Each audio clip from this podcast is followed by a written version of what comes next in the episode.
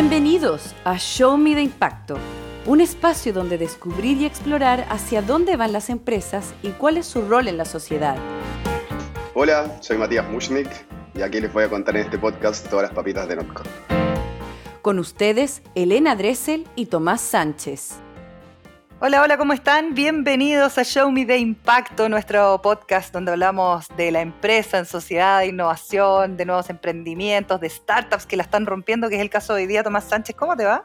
¿Qué tal? Oye, estoy feliz pero triste porque hay que contarle a nuestros auditores que este es el último capítulo de nuestra primera temporada. Entonces, triste porque es el último capítulo, feliz porque es la primera temporada. Así es, porque venimos con la segunda recargadísima, por supuesto. Oye, ¿cuántos capítulos hicimos? Este es el número 21. Ah, hicimos algo. un buen número. ¿no? Estuvimos casi que semanal desde, desde principio de año.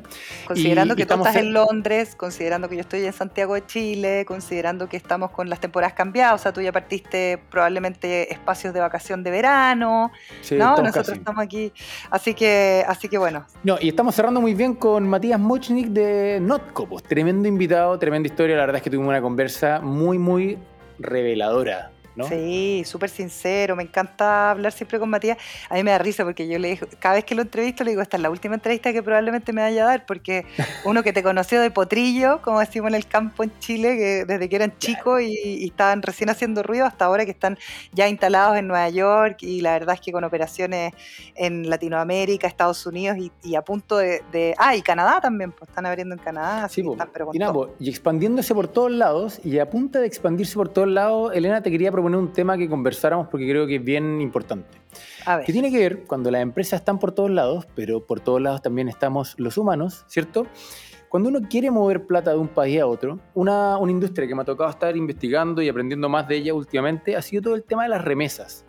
Y cómo el, el mercado de las remesas, donde tal vez uno de repente lo escucha por ahí, es cuando una empresa tiene que mover plata de un lado para otro, o alguien más pudiente tendrá que mover mil dólares de aquí para allá, pero la realidad es que las remesas hacen una tremenda diferencia para un montón de personas eh, más vulnerables, con trabajos más precarios, que muchas veces tuvieron que emigrar de sus países forzadamente, ¿cierto? Exacto. El caso de, muchos venezolanos que están alrededor de Latinoamérica, el caso de muchos centroamericanos que están sentados en Estados Unidos día trabajando y así por todos lados del mundo.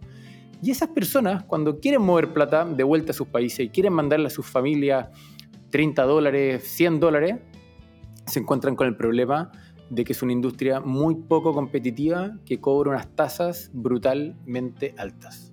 Sí, es impresionante esa cuestión que tú estás diciendo porque probablemente, y lo decíamos fuera de micrófono nosotros, si es que tenemos que mandar una vez dinero no hay problema, pero cuando tú dices, eh, hay gente que sale de su país, migra por probablemente por malas condiciones dentro de su país, migra a otro país y generalmente esa gente pasa dinero a sus familiares, entrega dinero porque la situación país es muy mala. Entonces, e, es bien perverso aprovecharse de esa circunstancia eh, cobrando finalmente unas comisiones que son eh, realmente leoninas y son un robo, exacto. No, y además que eh, finalmente, mira lo que voy a decir, esto es un gran sistema de pagos internacionales que se llama SWIFT, donde de alguna manera es un gran conglomerado, gran cooperativa, donde los dueños de esta misma eh, son los mismos bancos, entonces los bancos no tienen ningún interés de que nadie más se meta dentro de este network. Y, esa es la única forma en la que se administra esto. Mm. Entonces es esta como gran eh, estructura de incumbentes que de alguna manera bloquea la entrada de nuevos competidores. La falta de competencia.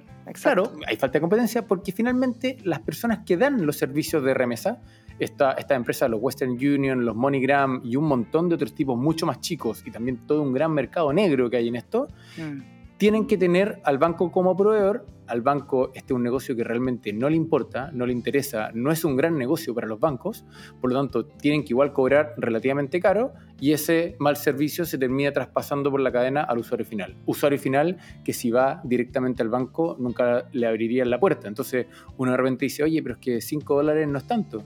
No, pues que cuando estás moviendo 30 dólares, 5 dólares es mucho.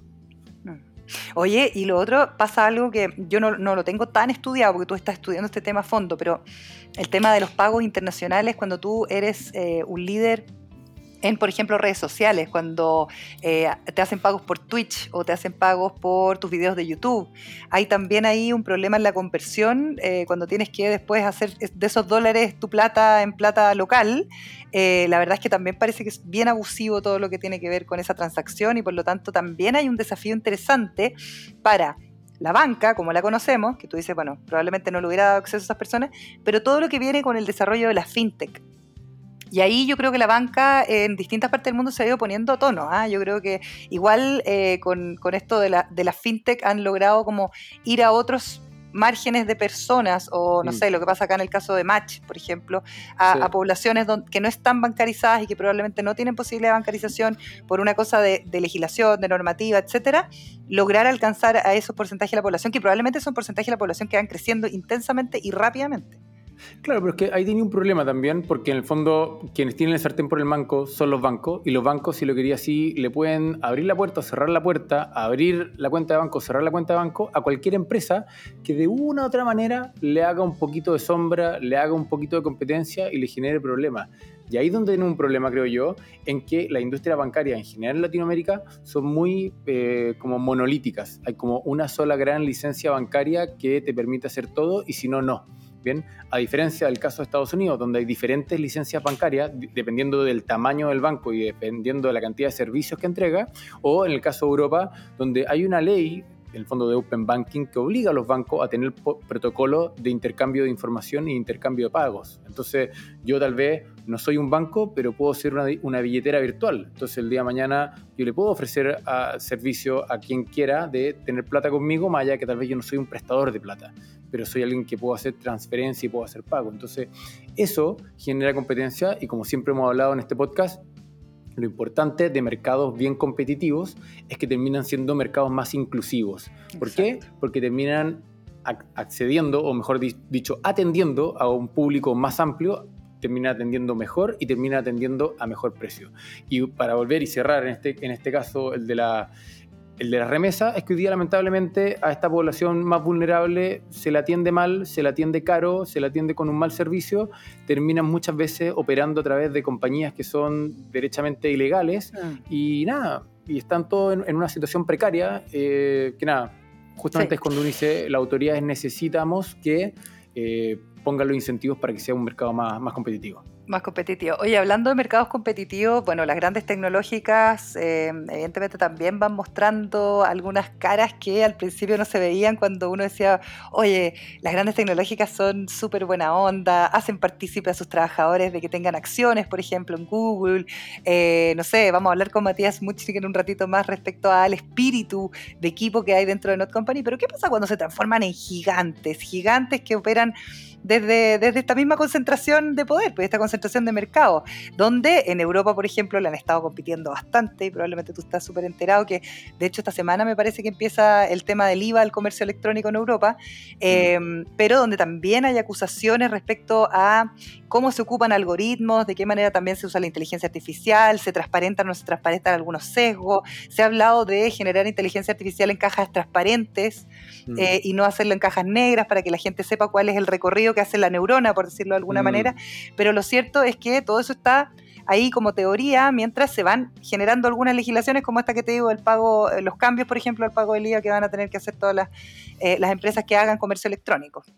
Sí, ha sido bien polémico en Estados Unidos la última semana el, tema mm, de, una empleada de Google que de hecho la echaron de Google porque ella quería publicar un estudio que había hecho sobre ciertos algoritmos que justamente mostraban que tenían un sesgo, sesgos de género, sesgos raciales, porque muchas veces los algoritmos cuando están aprendiendo, aprenden de la realidad y cuando la realidad, comillas, es racista o, o deja a las mujeres de lado o por la situación que sea, termina el algoritmo aprendiendo estas malas conductas que nosotros podemos reprochar tal vez éticamente. Entonces, ¿qué es lo que pasa? Y aquí es justamente el, meollo del asunto. Uno mira a Google tal vez con este halo de bondad o, de, o, de, buena voluntad y uno dice, no, es que una empresa muy grande pero es buena. De hecho, su segundo mandamiento es no hacer daño. Pero cuando uno se entera que la líder de un equipo, una, una comadre que es, eh, es muy reconocida en, en Silicon Valley y en Estados Unidos justamente por su investigación al respecto. Termina siendo echada porque quiere publicar una investigación, un paper ¿ah? eh, al respecto. y, desde Google dicen, no, no publiques eso, estamos cayendo en las mismas prácticas detestables que uno muchas veces entendía en, malas corporaciones, ¿o no? Es decir, ¿merecen este halo que le hemos entregado o no? Mm, yo creo que hoy día está bastante en entredicho ese halo. Yo creo que efectivamente también tiene mucho que ver con eh, lo que yo te decía al comienzo, con que parte un probablemente una corporación más chiquitita, una startup, parte de base tecnológica. Y hay un reportaje súper interesante en la Forbes que salió hace algunos días atrás, en la revista Forbes eh, en inglés, que habla de cómo la nube ha cambiado todo el desarrollo de los negocios eh, de base tecnológica y cómo eso se va a generar una potencia así, pero impresionante. Entonces también ojo con quiénes son los dueños de esas nubes. Eh, y em, finalmente se convierten en empresas eh, grandes que, que, van aceleradamente creciendo además. O sea, yo creo que las tecnológicas tienen un crecimiento que es mucho más exponencial que cualquier otra empresa de cualquier otra industria. Entonces también, ¿cómo mantienes ese buenismo, por decirlo de alguna manera, mm. vivo eh, cuando eres transnacional y cuando estás finalmente haciendo una serie de pruebas y errores, yo creo también a través de la tecnología, ¿no? Eh, yo no creo que sea tan fácil de manejar, pero, pero también yo creo que han quedado al descubierto un montón de prácticas que desde Europa, por ejemplo, eh, sí han estado tratando de regular al menos o mantener de manera pública para que la gente también sepa que lo que está pasando con sus datos, con el uso de sus datos, etcétera.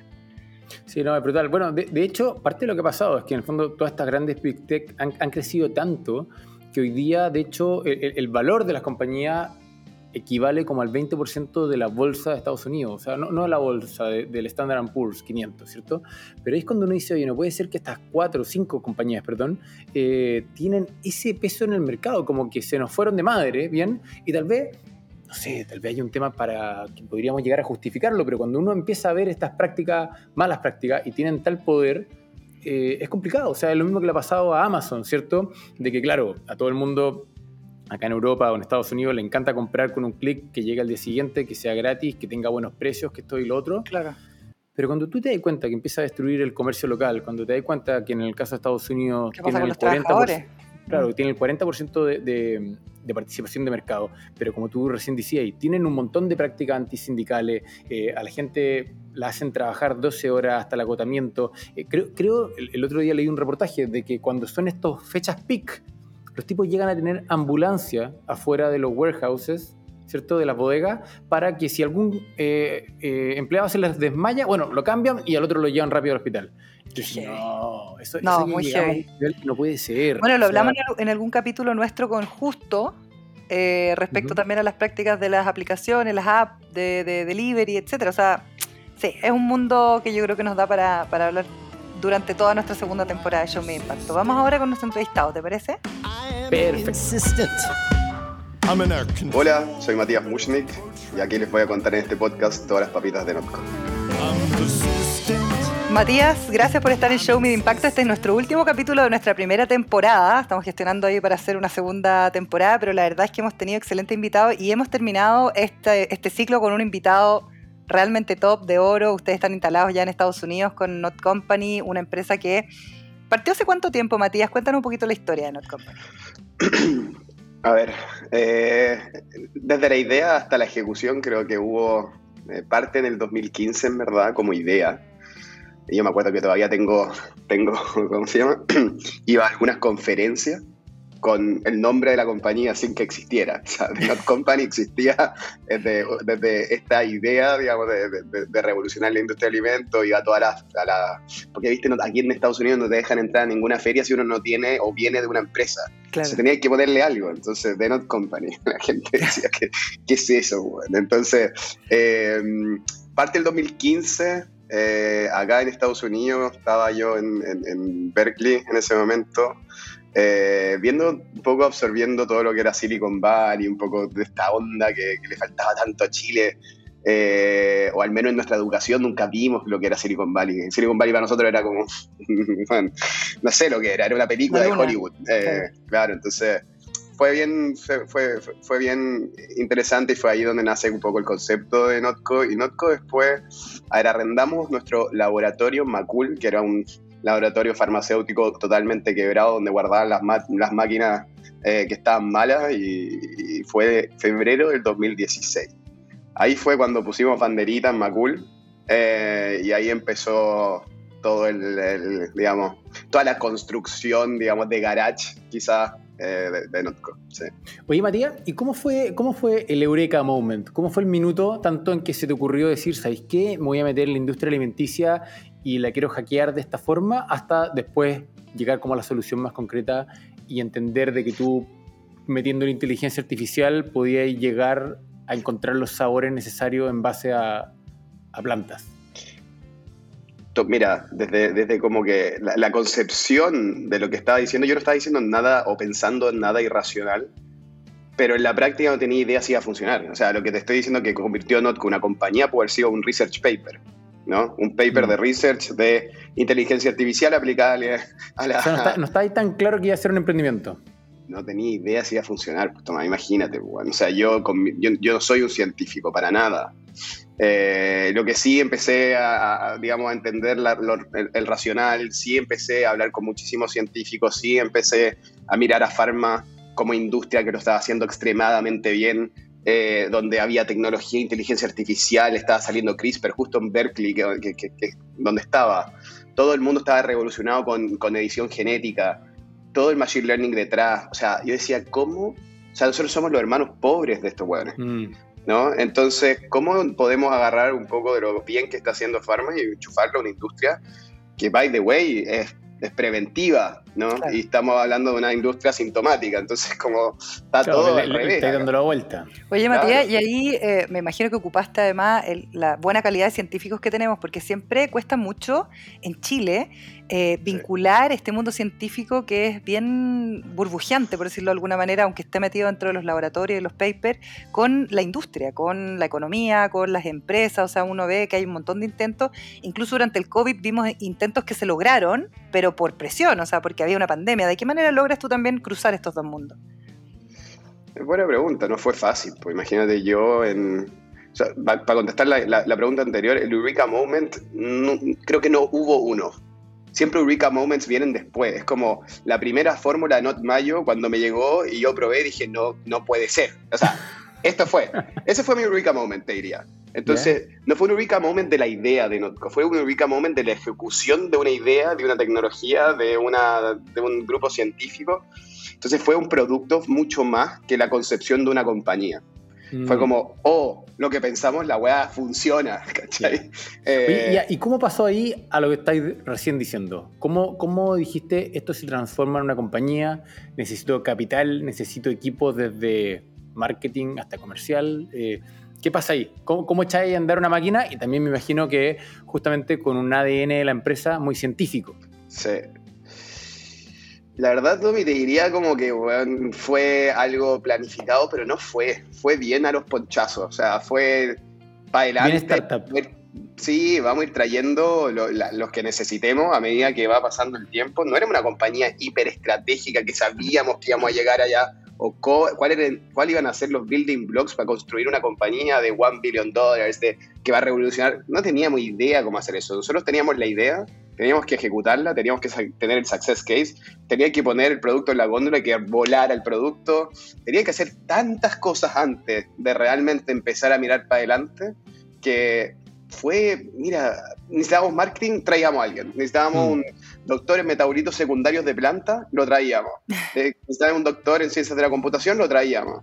Y de repente, te diría, sí, no había, no había budget para traerlo, porque no había budget, porque no habíamos construido el business plan, porque digamos, no, había ni un Excel. Eso te quería preguntar, eso te quería preguntar, porque hay ese crecimiento un poco desordenado, porque después esta es una compañía más o menos nueva y de repente se pegan un, par de levantamientos de capital, batatazos, qué sé yo, y ahí el, crecimiento ya lo tenéis que hacer programado y estratégico.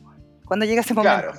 No, ese momento es durísimo, es mm. durísimo, porque pasa a ser de este como de un juego de niño a algo más serio, ¿no? Y, es difícil porque uno como emprendedor creo que parte con toda la idea también mm. de que este es tu juego, este es tu, este, este es tu, este es tu recreo, ¿cachai?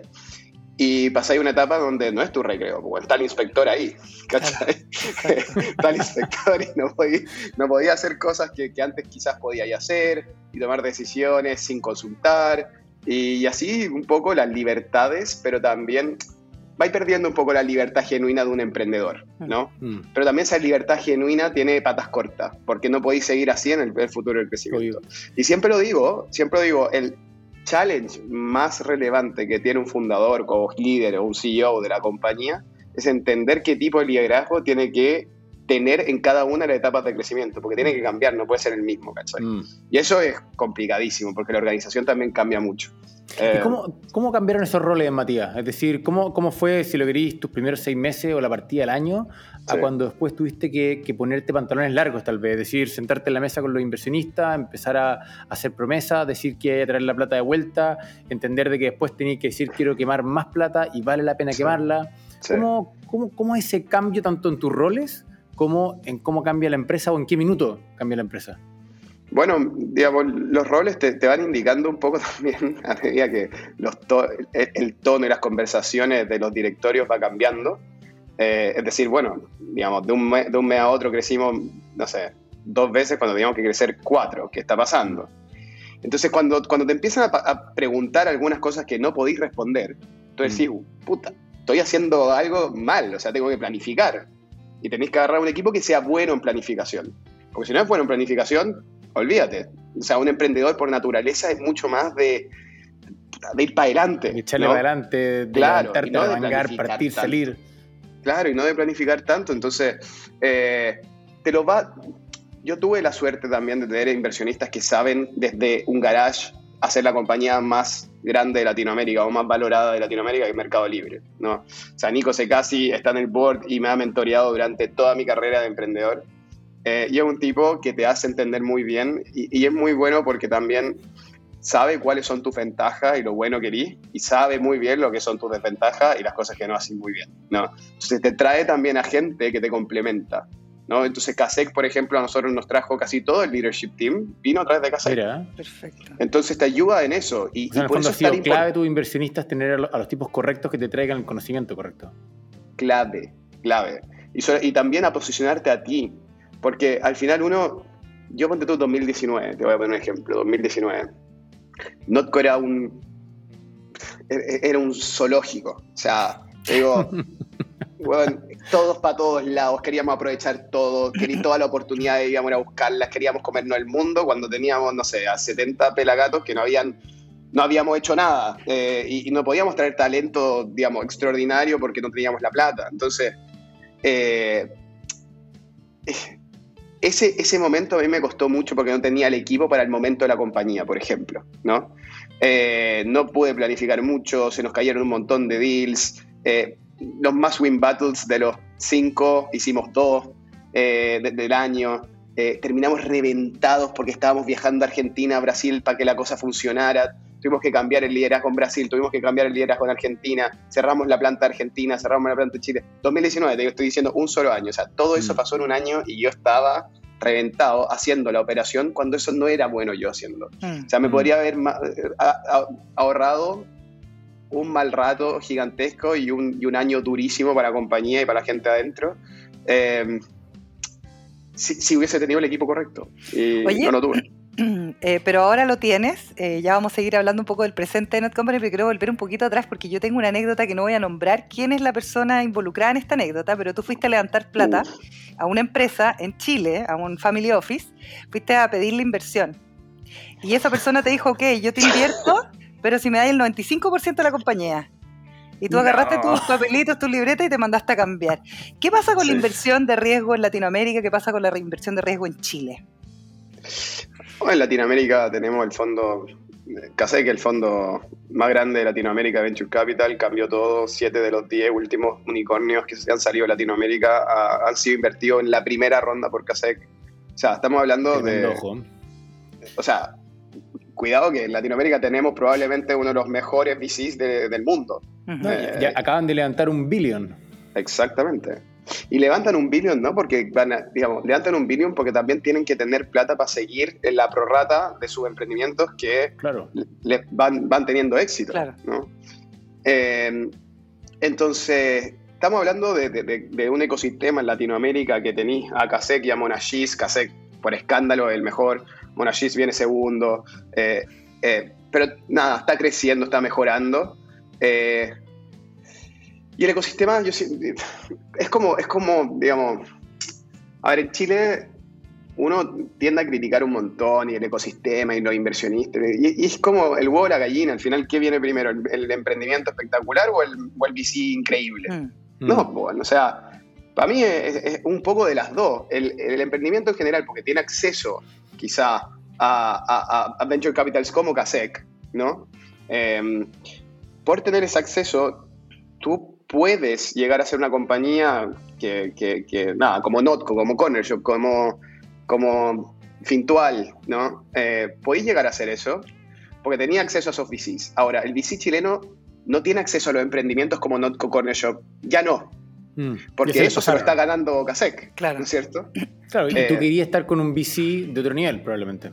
Pero claro, pues, claro, y, y, tú vas a la reunión y te volvís loco, pues, bueno, o sea, te hacen presentar el business plan, te hacen presentar el business plan. No te toman, ¿qué es lo que hace Casec? Agarra y te tiene una reunión bueno, primero de tu, de, tu, emprendimiento y hacer el pitch, etcétera. Y la segunda reunión es una reunión personal. Es una reunión de, química con el fundador o con el equipo fundador. Y después vienen las discusiones sobre el negocio, sobre el term sheet, etcétera. Casex se demora no más de dos semanas desde que te conoce hasta que te ponga un term sheet en la mesa. Dos semanas. Cuando ya estáis hablando con Nico Secasio, con Hernán Casado, con Nico Berman, son dos semanas. Aquí en Chile, en Chile pero es que saben que el tiempo es oro. Se dan un montón de vueltas y hay una gobernanza y una burocracia que es insufrible. Y además que también me imagino que esa experiencia también te lleva a tener las conexiones correctas con el resto del mundo, porque en el fondo uno tiene que entender, y me imagino que lo que hemos estado más metido en el ecosistema, vemos que esto no tiene solamente que ver con que el emprendedor le vaya bien y que después como que solito van a llegar los inversionistas de Estados Unidos, sino que eh, hay que tener ese network de contactos, de conocimiento, de que te abran las puertas en los mercados nuevos, de que te abran las puertas en Estados Unidos, de que te presenten a, los inversionistas de la siguiente ronda. Y eso es un conocimiento mucho más sofisticado de saber tener el ojo en un emprendimiento temprano. Sí, y es, y es muy difícil saber a priori que eso es lo que vaya a necesitar en el futuro. ¿No? Oye, ¿cuán, nervioso estaba ahí en esas reuniones? Ya que vamos a hablar de la interna. ¿Cuán, nervioso estaba uno en esas reuniones? ¿Cómo se prepara aquí? ¿Cuáles fueron tus claves? La clave es nunca estar nervioso para mí. Eh, o sea, si tú como me veías ahora, yo fui con chorri y polera y, tenéis que ser auténtico porque no hay nada más chato que alguien se presente, que, como que, venga con, con, el, con el script del Silicon Valley Startup. no. Eh, la, autenticidad vale oro. ¿Ah? La, autenticidad vale oro, de verdad, es increíble. Em, yo siempre fui a las reuniones, investigaba un poco con quién iba a hablar y le, miraba como los intereses, eh, etcétera, ¿no? Entonces, siempre tenía un tema o llevaba un tema que era fuera de la conversación. Ah, buen dato ese, ¿viste? Que nada, lo, lo, lo, nada. Eh, no me gusta surfear. Oh, yo surfeo en, Chile, en las playas, es súper bueno. O por un, yo no surfeo, weón. ¿Qué onda? ¿Cómo es surfear? Y tú le preguntás nomás y te cuentan una historia de 10 minutos. Excelente. No hay nada mejor que la otra persona hable más que tú y que hable sobre algo que le guste. Exacto, bueno, exacto. Son todos también muy emprendedores, a los que están aquí y escuchan todo el día historias, pues, quieren contar un poco la suya. Entonces, tú te podrías escuchar. estar frustrados de ellos no tener su propio, su propio startup. De, de ese seguro, ese. seguro. Y, y, un poco conectándotela con la pregunta anterior, que efectivamente es algo importante para el futuro de las rondas, no solamente importante la ronda, sino que es importante cómo vaya a ir a las próximas rondas y a quién le va a ir a pichar. Kasek a mí me hizo la intro con Sequoia, con Andreessen, con eh, D1, con General Atlantic, con Tiger, con, con todos. Y no te estoy hablando que, que, que te hacen una intro con el analista o con el associate o con te hacen la intro con el General Director, el, el General Partner de cada uno de esos fondos. Ojo, para los que nos están escuchando, las compañías, los fondos de inversión que acaba de mencionar Matías, son fondos que si uno quisiera, pongámoslo de esa manera, si uno fuese millonario en Latinoamérica y quisiera poner plata en ese fondo, no te responden el teléfono. O sea, estamos hablando de ese nivel. Son, son tipos que se regodian en quién tener como inversionista, para qué vamos a hablar de dónde invertir. O sea... Oye, Matías, y, y hoy día en Estados Unidos, ¿Cómo son los próximos pasos? ¿Cómo tú estás con el cuchillo entre los dientes? ¿Y, cómo es tu juego? ¿Qué, ¿Para dónde estás mirando? ¿Cómo la vayas a jugar? ¿Cuáles son los próximos pasos? A ver, estamos en Estados Unidos Y aquí hay que ponerse una mano al corazón y decir, no nos conoce nadie. O sea, no Oye, pero yo, yo, voy a decir una cosa, yo veo noticias internacionales todo el día, todo el día, todo el día, y últimamente me han aparecido cosas tuyas en la televisión, estoy diciendo, en CNN Internacional, etcétera, y de, y de Corner Shop, impresionante, todo el día. Da un orgullo, a mí se como que se me infla el corazón. ¿Qué querés que te diga? Bueno, pero, aún así, aún así, sí, en la industria un poco más financiera, más de inversionista, eh, estamos súper presentes. Pero no nos sirve a nosotros que estemos presentes ahí si no, nos compra nadie en el supermercado. Público. O sea, para nosotros la ejecución es lo número uno y hoy día no nos conoce nadie. O sea, nadie, de nadie, o sea, nadie. Y estamos empezando a hacer experimentaciones, igual que como hicimos, o sea, vámonos para atrás. ¿Y quién conocía a Notco cuando lanzó Mayo en Jumbo en 2017? O sea, nadie.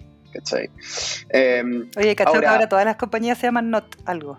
Que antes no, no te podían llamar Not, ahora todas se llaman Not algo. sí, sí, sí. Eh, bueno, está bien, es parte de lo que uno va sembrando. La tendencia. ¿no? Y lo que uno va sembrando también. Al final es un buen marketing, se entiende. Hicimos la educación de lo que es el concepto NOT entonces, era arriesgado, ah, hay que decirlo, era arriesgado. era ponerle un no por delante, un nombre, todo el mundo te Todo el mundo te decía que eso no se hace, exacto. ¿Sabís cuántas veces? O sea, agencia que iba me decía, oye, no hay, no hay pensado bien el nombre, ¿por qué no lo cambiamos? Me decía.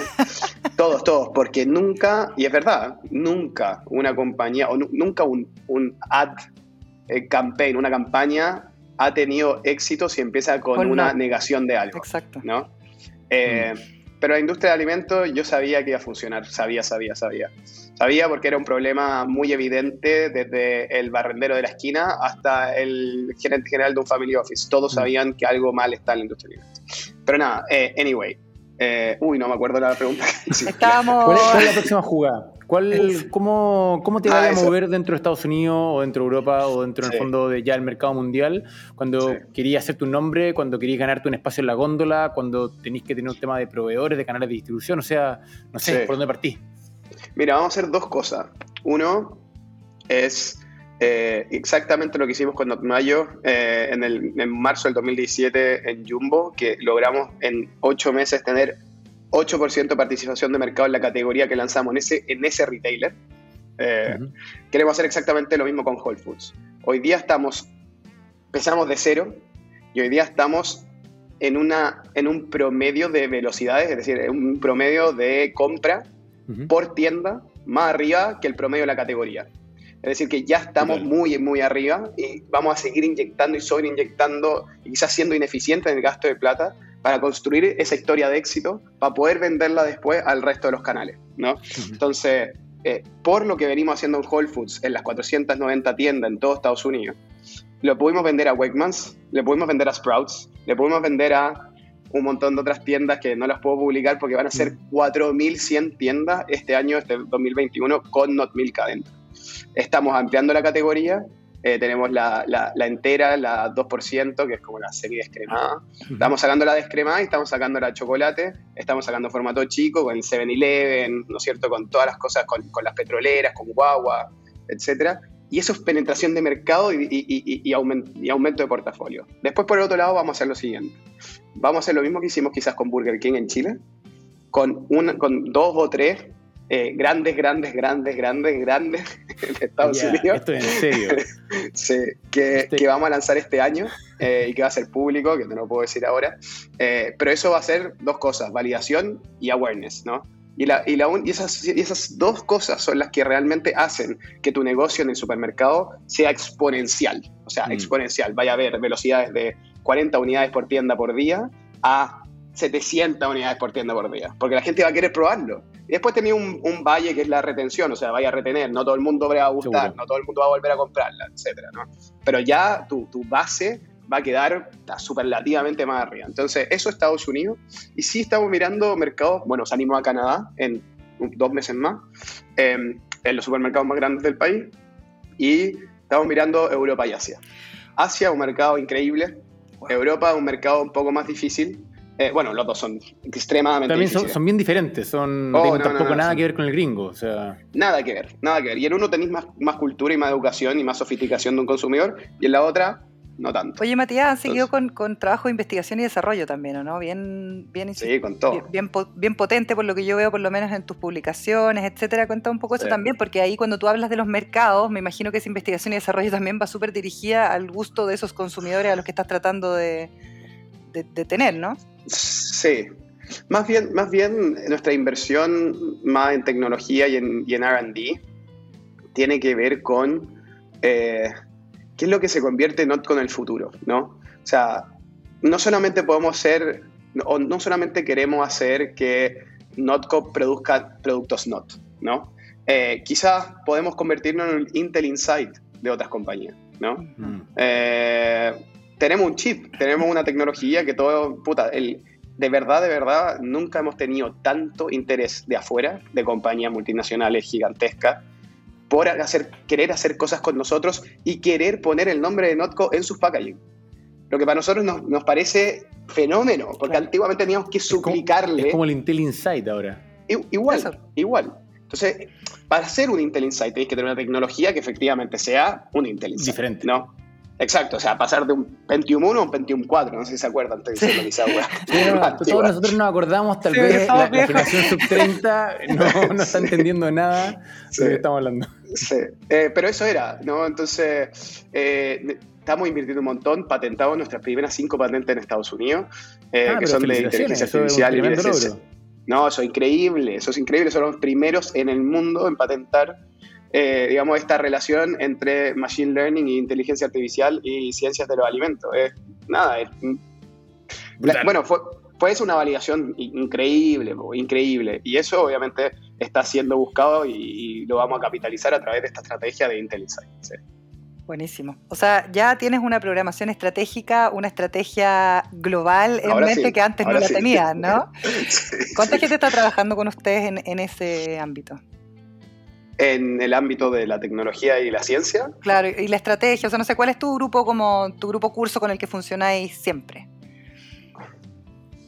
Mi grupo curso es la compañía entera, o sea, tenemos liderazgo de, no sé, creo que en Latinoamérica son 10, en Estados Unidos somos 3, eh, pero la compañía son 300 personas. Esto no lo hacemos solo los líderes, o sea, que son todos los que están haciendo y nada, reventándose el lomo. Y nosotros tenemos un, un dicho, de hecho, como principio de la compañía, que es everyone's a founder, ¿no? O sea, mm. todo el mundo es fundador de esta compañía.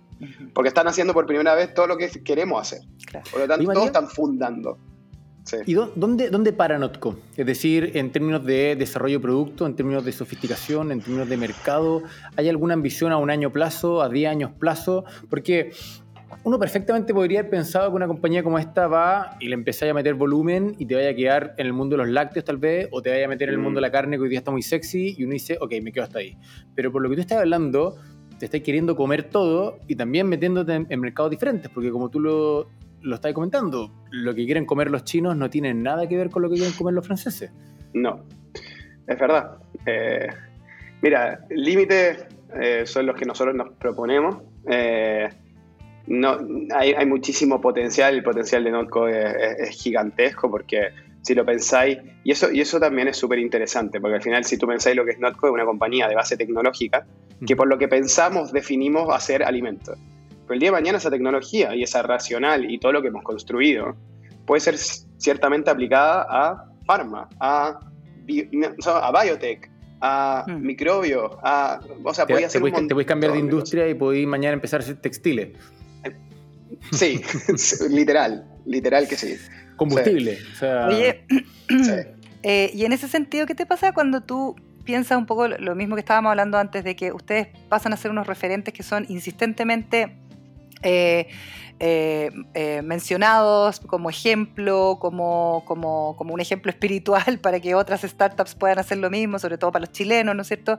Em, ¿qué, pasa con, con, esta, esta generación media dorada, que era como la, la generación del grupón, le digo yo, que empieza como a hacer este camino y que también yo siento que como que hace explotar las posibilidades y los sueños que puedan tener otras otras startups de base tecnológica o no, etcétera hay responsabilidad ahí en los hombros? ¿Qué, es lo, ¿Qué es lo que sientes con eso también?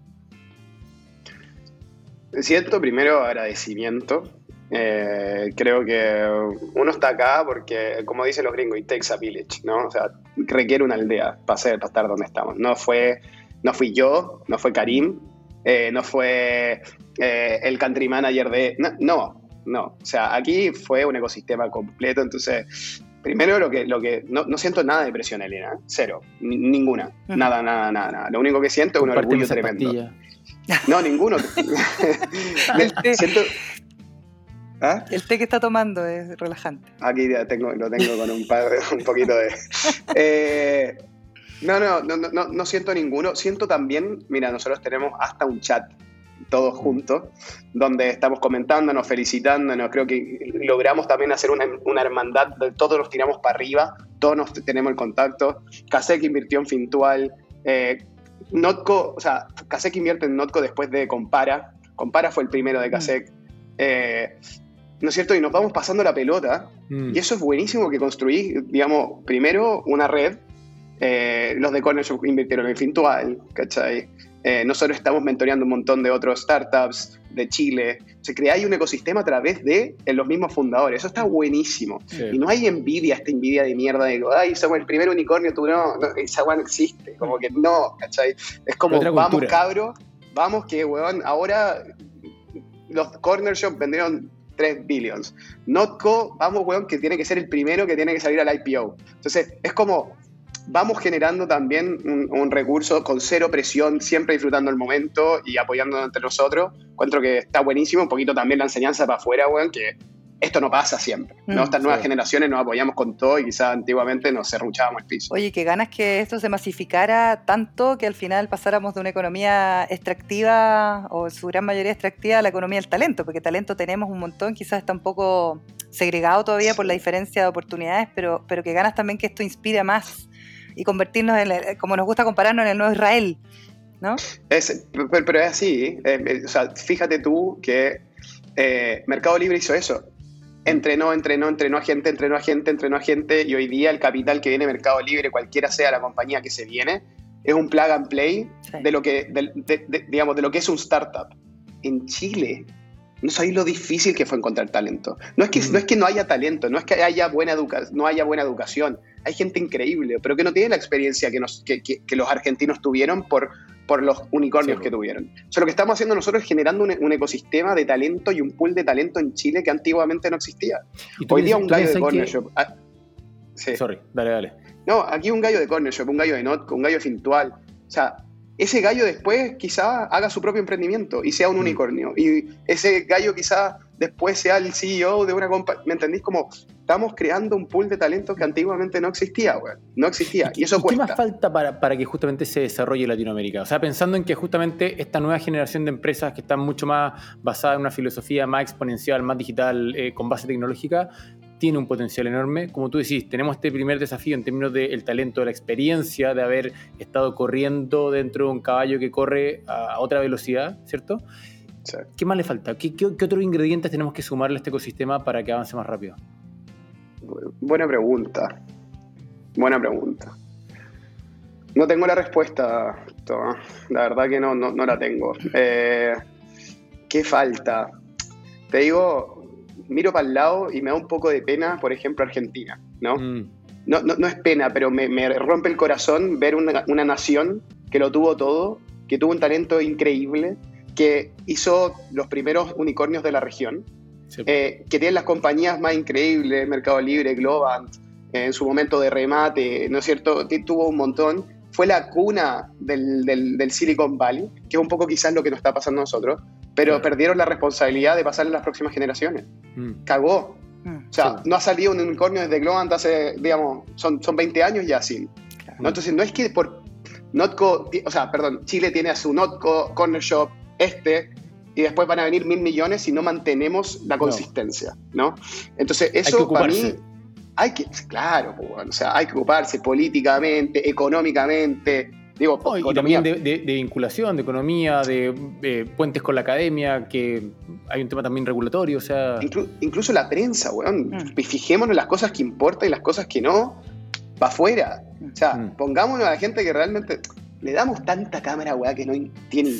por eso estamos haciendo este podcast. Nosotros somos súper críticos de eso, por eso hacemos este contenido. Oye, muchas gracias Matías Muchnik por esta conversación, súper interesante, honesta, cercana, como siempre. Es un placer conversar contigo, Matías. Que te vaya súper bien. Oye, vamos por ese IPO. Vamos que se puede. Vamos, vamos. Felicitaciones, Matías. Gracias, Toby, gracias, nos sacamos, nos sacamos el sombrero por, lo que hay hecho. Un abrazo muy grande. Un abrazo. Bueno, muy buena la conversación con, con, Matías, la verdad es que muy reveladora, un agrado conversar con él porque el tipo justamente como lo escucharon es muy abierto, muy llano, comparte el, conocimiento, es esta nueva filosofía de hacer empresa, de ser emprendedor en Latinoamérica, que yo realmente tengo todas mis fichas puestas ahí para que nos transformemos en un continente desarrollado. Aparte que tan cercano, tan, tan real, ¿cachai? Tan, sí, buena onda tan a, tan a pie, tan cierto y tan grande y tanto impulso que han ido abarcando. Así que me encanta el trabajo que están haciendo en The Not Company. ¿Algún recomendado para terminar, Tomás Sánchez? Me estoy, me estoy leyendo, no me lo he terminado el libro, pero está muy bueno, The Ascent of Money. Es como la historia financiera del mundo, escrito por Neil Ferguson, que para los que les gusta leer es un historiador responsable de, de varios grandes libros. Y sí, está muy entretenido. Me estoy leyendo varias cosas que tal vez la había conocido antes, pero, pero está, tiene buena pluma, está entretenido, es bueno unir todos estos temas desde los primeros bonos, los primeros bancos, las primeras monedas, eh, los Medici en, Venecia, después los Rothschild en, Francia, no, está bueno. Excelente, yo voy a recomendar mi, mi programa que hago con el BCI, ¿Ya? Emprended Show BCI, que aprovechando que el último capítulo, sin último día nadie se enoja, eh, sale en Canal 13 CE todos los miércoles a las 22.30 horas y la verdad es que es un programa que venimos haciendo hace cuatro años con puros contenidos que son interesantes para el emprendimiento, para entender un poquito mejor cómo ir haciendo empresa, cómo ordenarse, qué fondos existen, qué posibilidades, por qué nos beneficia, por ejemplo, el hacer eh, buenos... Eh, win-win o, deals eh, o negocios con algunos compañeros u otras empresas que nos ayuden a hacer el crecimiento exponencial, cómo podemos exportar, etcétera, etcétera. Así que lo recomiendo. Eh, Emprended Show BCI, todos los miércoles a las 22.30 horas por 3CC. Buenísimo. Bueno, queridos, nos estamos escuchando. Sí, pues. Último capítulo. Esperamos vernos en uno o dos meses más.